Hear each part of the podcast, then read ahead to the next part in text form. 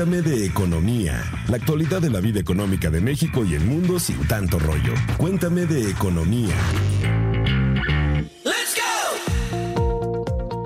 Hola, ¿qué tal amigos de Cuéntame de Economía? Buenos días, buenas noches, buenas tardes, depende de la hora en la que nos estén escuchando, si se están desvelando o si acaban de despertar, pues esperamos contribuir un poquito con su sano conocimiento y sana diversión. Soy Dain Patiño, reportera de, de Economía en Expansión. Hoy en junio, por la conmemoración número 42 del Movimiento por los Derechos de la Comunidad LGBT, hablaremos de su aportación a la economía en México, además de lo importante que es tener políticas incluyentes para la productividad de las empresas e incrementar el potencial económico y atractivo turístico del país. Para ello tenemos hoy en el estudio, me acompañan Jimens, alias Alex Bazán, y Pepe Ávila.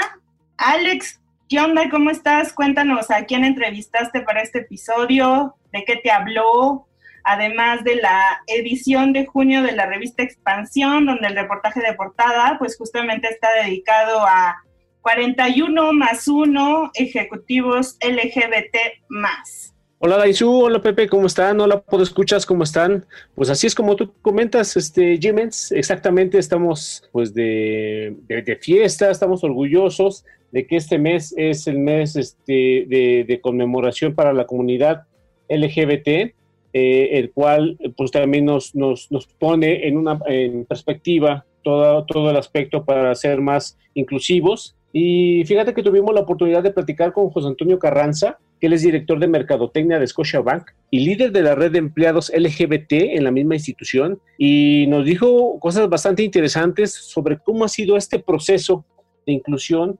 cuáles han sido los retos, o a través de un estudio que ellos hacen, cómo, cómo la comunidad se percibe, siente, consume dentro de toda la economía mexicana. Hola Pepe, ¿cómo estás? ¿Qué onda Alex? ¿Qué onda Dainzu? ¿Cómo están? ¿Cómo les va? Hola Moni, saludos a la productora también, no pueden faltar. Así es, estamos conmemorando un año más del desfile del orgullo LGBT. Y vaya, hay mucho que celebrar, sí, pero también hay mucho en lo que todavía se tiene que trabajar. Eso es algo que no podemos negar, no podemos cerrar los ojos. Y ojalá cada quien desde su trinchera y desde, desde las acciones individuales podamos hacer algo para eh, que cada vez haya menos discriminación, que cada vez haya más aceptación, que cada vez haya más tolerancia hacia cualquier persona, sin importar eh, la religión, el color de piel, las preferencias sexuales, etc., etc., etc. Y antes de entrar en materia, les hago una atenta invitación a que nos sigan en todas las redes sociales, en Twitter, arroba EXP Economía,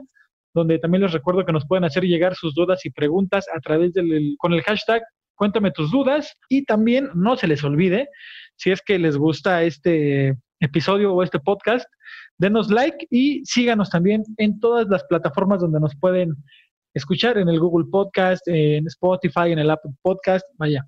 Donde quiera que nos encuentren y les guste este producto, denle like. Y compártanos también con sus amigos. Estamos deseosos de llegar a a más oídos. Y para ir entrando al tema de hoy, quiero contarles que entre las cosas que me ponen reflexiva, un poco melancólica del confinamiento, es pues no poder salir a las calles, ir a eventos masivos como conciertos y marchas, porque pues la próxima semana, el sábado, se va a llevar a cabo la marcha del orgullo gay en la Ciudad de México pero por primera vez, después de 41 ediciones, ahora se va a hacer de manera digital, ¿no? Esto, además de ponerme un poco melancólica, porque no podré ir a acompañar a mis amigos y amigas a la marcha y divertirme un rato, me puso a pensar en lo importante que es para la economía las actividades de la comunidad,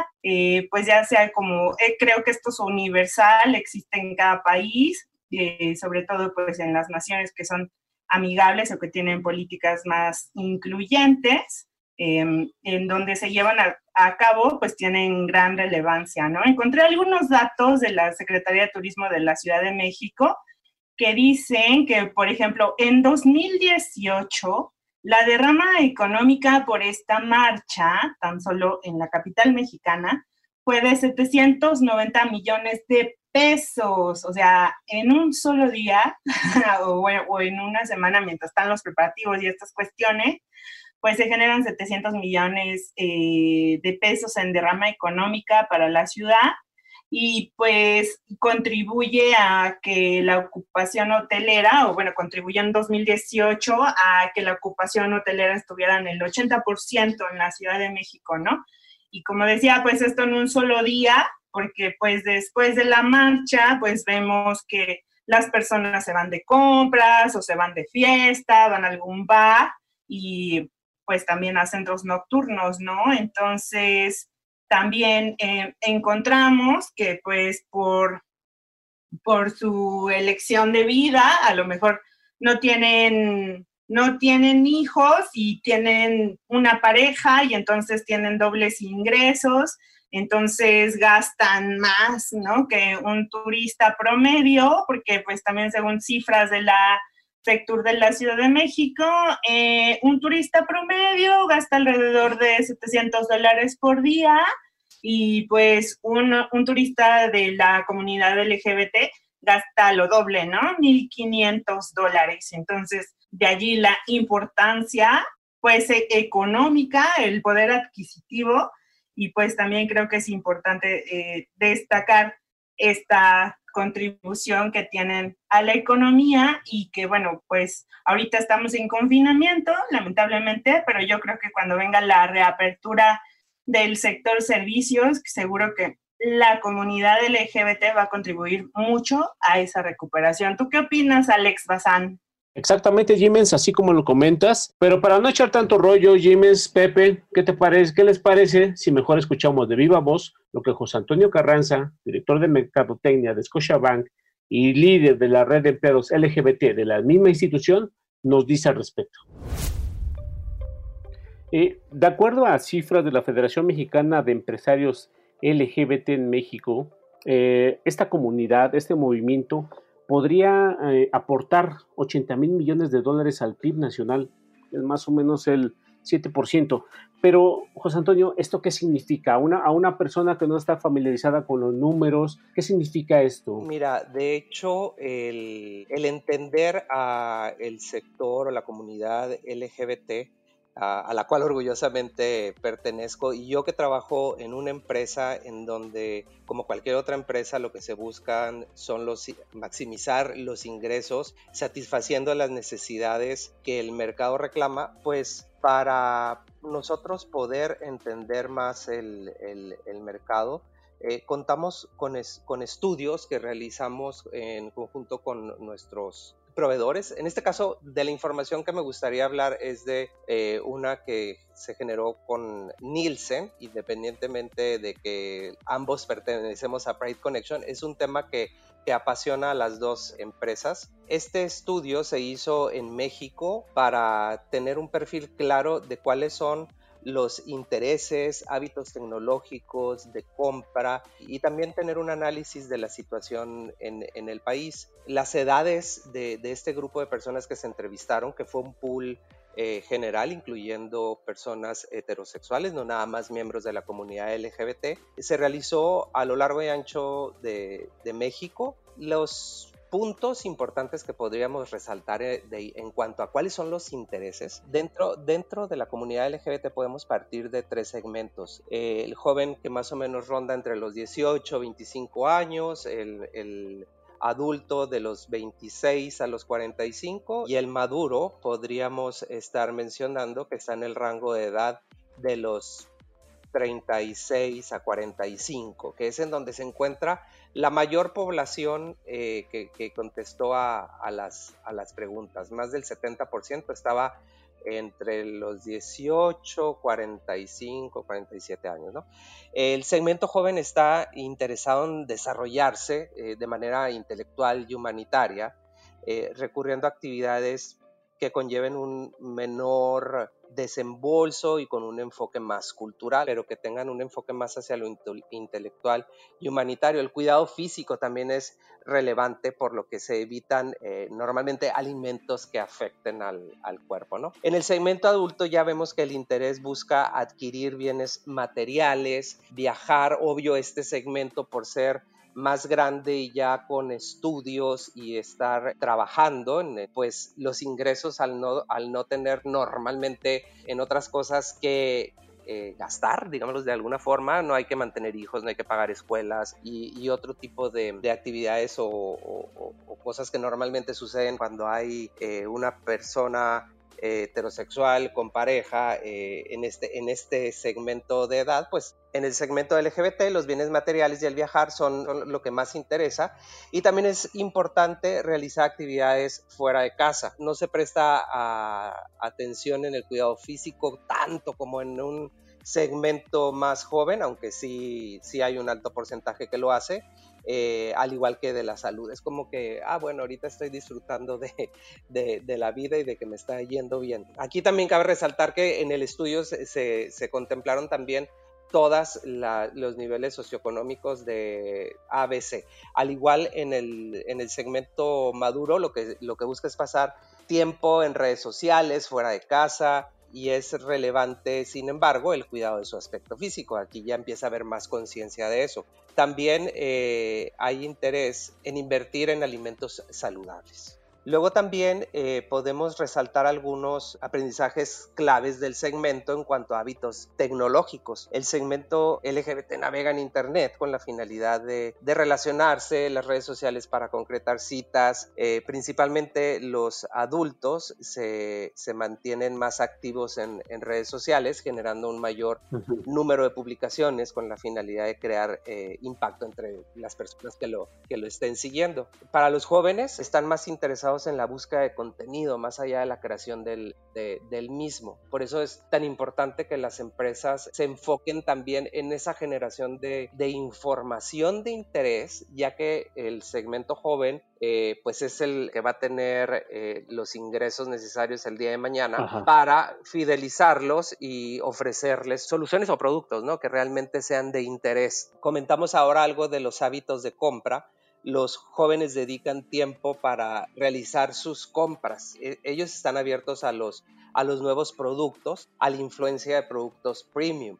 Aunque no los, no los compren, no, no, no tengan a lo mejor la capacidad económica para, para, hacerlo en algunos casos, esos son los productos que, que pueden llegar a ser alguna influencia para sus decisiones. Ellos sí son muy afectos a, la utilización y, compra ah, en línea. El segmento adulto es, sin embargo, un poco más dinámico. Ellos eh, sí están dispuestos a ahorrar tiempo en, sus visitas de compra. Si van a un, a un lugar, hacer todas las compras de lo que necesitan en ese lugar, sin necesidad de andar viendo en diferentes tiendas las diferentes opciones, incluso en línea o, o, de, o, de, forma presencial. De los 26 a los 35 años eh, son los que están dispuestos a buscar cuál es la mejor opción en diferentes, en diferentes lugares para satisfacer la necesidad que, que tenga. Esto limita la, la disposición a explorar nuevas opciones.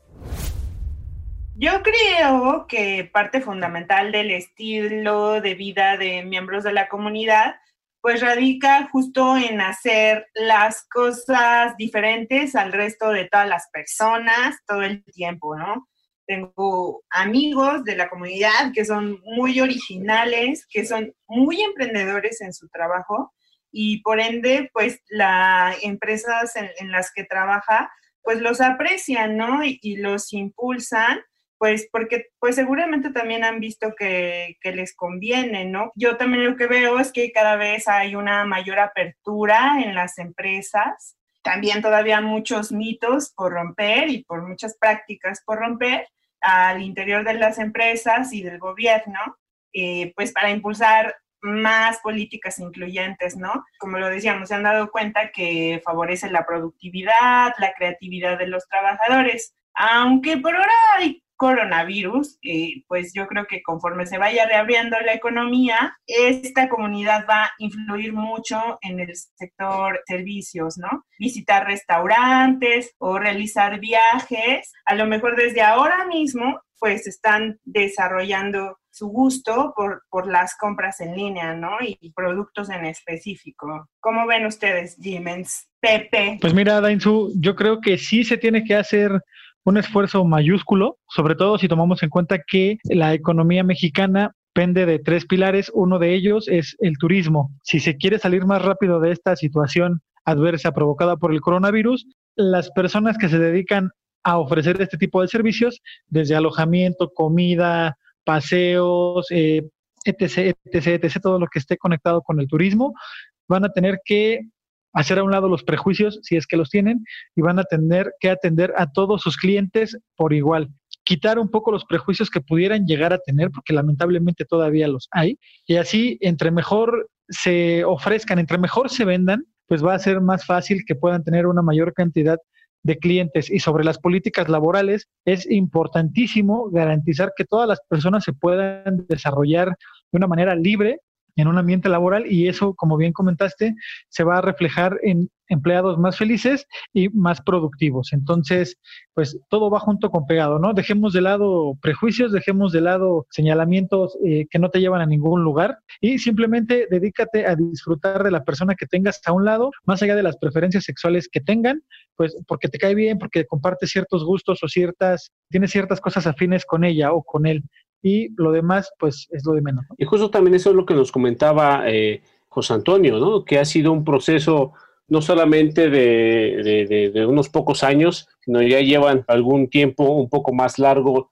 tratando de, tener ese, ese reconocimiento. ¿Y qué les parece si escuchamos lo que nos comenta José Antonio Carranza, director de Mercadotecnia de Scotiabank, al respecto?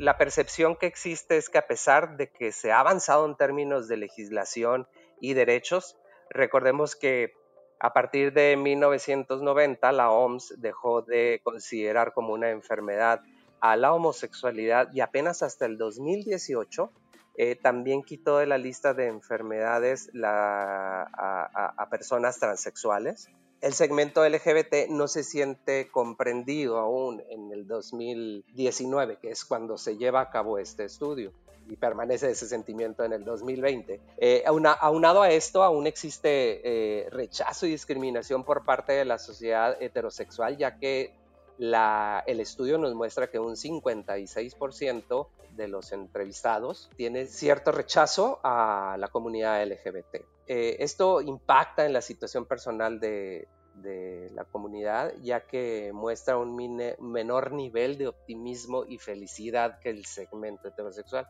Sin embargo, eh, esto no se ha visto permeado en el ámbito laboral. Incluso el segmento muestra mejores niveles eh, de empleabilidad y satisfacción. Las empresas tienen que enfocarse en retener y atraer el mejor talento y empresas que han estado trabajando en, este, en, estas iniciativas de crear lugares seguros, libres de discriminación, de que una persona de la comunidad LGBT trunque su desarrollo profesional por ser ellos mismos. Eh, existen empresas como Scotiabank en donde lo que nos interesa es obtener lo mejor del talento, potencializar y no, no permitir que, tengamos que estar inventándonos una vida paralela para poderla compartir en el trabajo y mermar el, desempeño en el trabajo.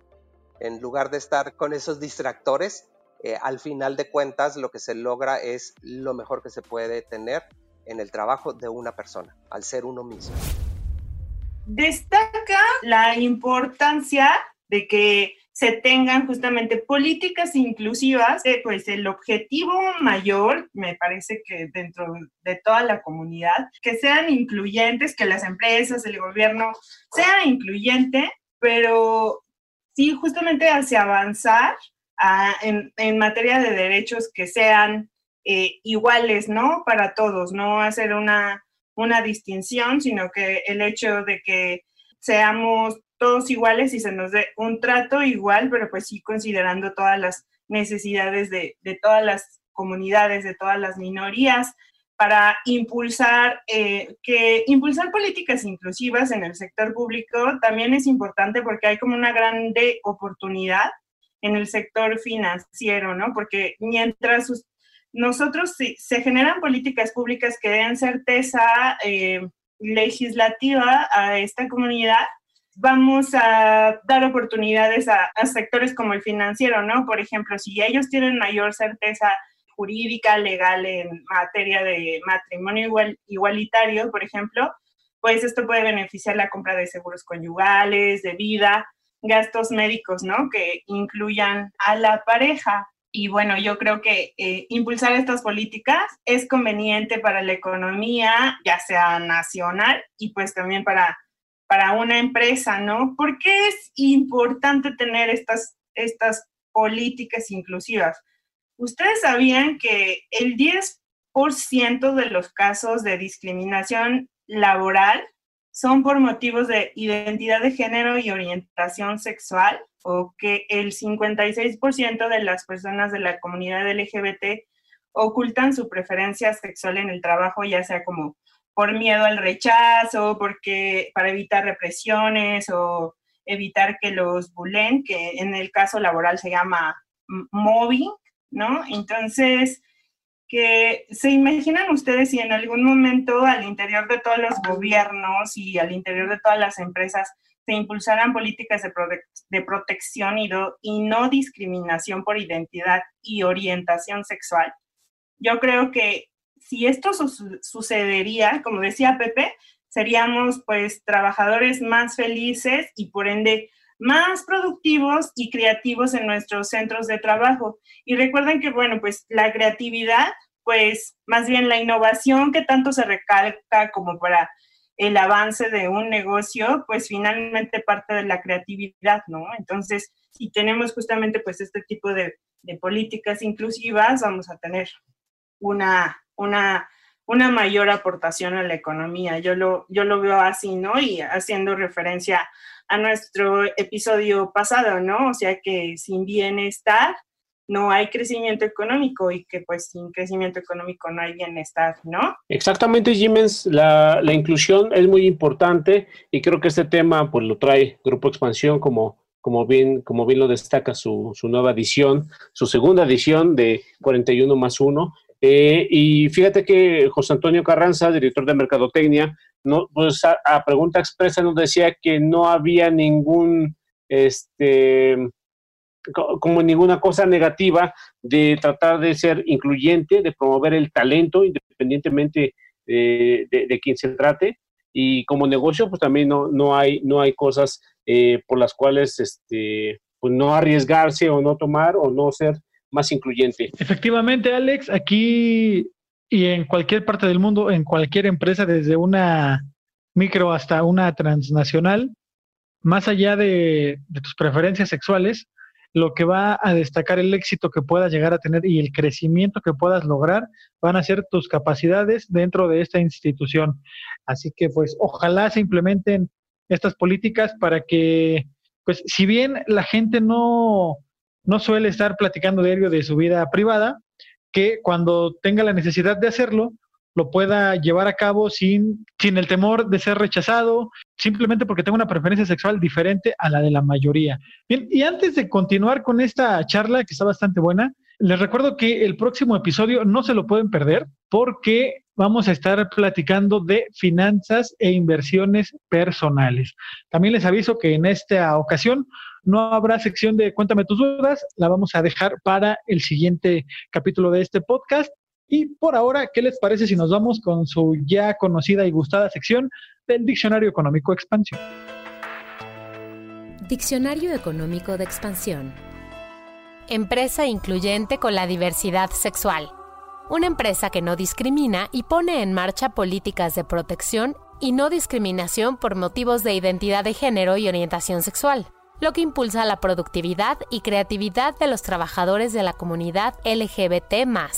Con información de la Alianza por la Diversidad e Inclusión Laboral, ADIL. Entonces, comprobado que justamente si estamos trabajando en una empresa incluyente, seguramente vamos a estar eh, más felices y que va a ser importante este factor justamente y cada vez con el tiempo, con la llegada de generaciones que son cada vez más abiertas con el tema. Entonces, pues las nuevas generaciones que están llegando y que son más abiertas al tema, pues seguramente van a estar exigiendo o van a pedir que se tengan estas eh, políticas inclusivas, ¿no? Para pues sentir, hacer sentir a las personas en un ambiente seguro y esto ayuda a que desarrollen más su potencial. Ah, hay empresas, justamente pues como este caso que estamos viendo de Scotiabank, que ya iniciaron con, con esta implementación de políticas desde hace algunos años y que pues seguramente en, esta, en este tiempo pues tendrán una ventaja frente a las empresas que no lo han hecho. Exactamente, Jiménez. ¿Y qué te parece si para ir cerrando este episodio escuchamos cómo José Antonio Carranza, director de Mercadotecnia de Scotiabank y líder de la red de empleados LGBT, nos comenta cómo fue la implementación de políticas de inclusión y cómo les ha ido? Porque créanme que se van a sorprender. Mira, Scotiabank ya tiene algunas décadas eh, apoyando a la comunidad LGBT desde nuestra casa matriz, que es en, Canadá, en Toronto específicamente. Pero en México, a partir del 2014, eh, se llevó a cabo una iniciativa de, crear el primer capítulo fuera de Canadá de la red de empleados LGBT. Eh, la cual al día de hoy eh, tengo el honor de liderar esta red de empleados. Esta fue como la primer iniciativa visible y no es que en México antes no se apoyara a un sector, a, un perfil de, de consumidor en específico. Más bien, a partir del 2014 eh, se empieza a hacer este tipo de iniciativas para para apoyar sobre todo la retención y atracción de talento, que es en lo que básicamente se basa la existencia de la red de empleados. Eh, el promover la diversidad e inclusión para Scotiabank ya está, eh, digámosle al día de hoy en el ADN, ya que uno de, sus eh, valores, uno de los valores de nuestra compañía es el respeto para poder fortalecer este trabajo que hacemos todos los días para todos nuestros clientes, todos nuestros empleados, sean eh, de la comunidad que, sea, ¿verdad? El orgullo en Scotiabank eh, se vive todos los días y el orgullo también del el género al que uno pertenece, el, orgullo de la orientación y la identidad de género a la que uno, a la que uno pertenece. Incluso de nuestras discapacidades eh, se promueve este orgullo ya que lo más importante en todas las personas es el talento. Entonces, comprobado que si estamos trabajando en una empresa incluyente, seguramente vamos a estar más felices y que va a ser importante este factor y cada vez con el tiempo, con la llegada de generaciones que son cada vez más abiertas con el tema. Entonces, pues las nuevas generaciones que están llegando y que son más abiertas al tema, pues seguramente van a estar exigiendo o van a pedir que se tengan estas eh, políticas inclusivas, ¿no? Para pues hacer sentir a las personas en un ambiente seguro y esto ayuda a que desarrollen más su potencial. Ah, hay empresas, justamente pues como este caso que estamos viendo de Scotiabank, que ya iniciaron con, con esta implementación de políticas desde hace algunos años y que pues seguramente en, esta, en este tiempo pues tendrán una ventaja frente a las empresas que no lo han hecho. Pues así es, puedo escuchas, así es Pepe, así es Daisu, como todo lo bueno llega a su fin por este momento. Nosotros ya nos empezamos a despedir, pero te queremos recordar que si quieres seguir con el tema, puedes escuchar el podcast Mujeduría, donde también entrevistamos a dos personas que están en el listado de los 41 más 1 ejecutivos LGBT de la revista Expansión. Y también entra a Expansión MX y ahí puedes consultar el especial Orgullosos e Influyentes, donde conocerás a los demás personajes y cómo ha sido todo este proceso para hacer esta edición especial. Ah, bueno, solo un pequeño detalle, Jimens. Recuerda que al ser del podcast de Mujer de Uría son dos ejecutivas bueno, pues no les, no les spoileo quiénes son para que se metan a Mujeduría y le chequen bien y puedan complementar y puedan escuchar las entrevistas, que también fueron dos, a dos ejecutivas que aparecen en el listado de 41 más 1 de la edición de junio de Expansión. Pues está bueno, chicos. Pues recuerden, cuídense mucho, coman sano, compartan el podcast si, si les gustó, envíen sus comentarios y nos vemos hasta la próxima. Bye bye, no discriminen y sean inclusivos e incluyentes. Hasta luego. Bye. Hasta pronto. Cuéntame de economía, la actualidad de la vida económica de México y el mundo sin tanto rollo. Cuéntame de economía.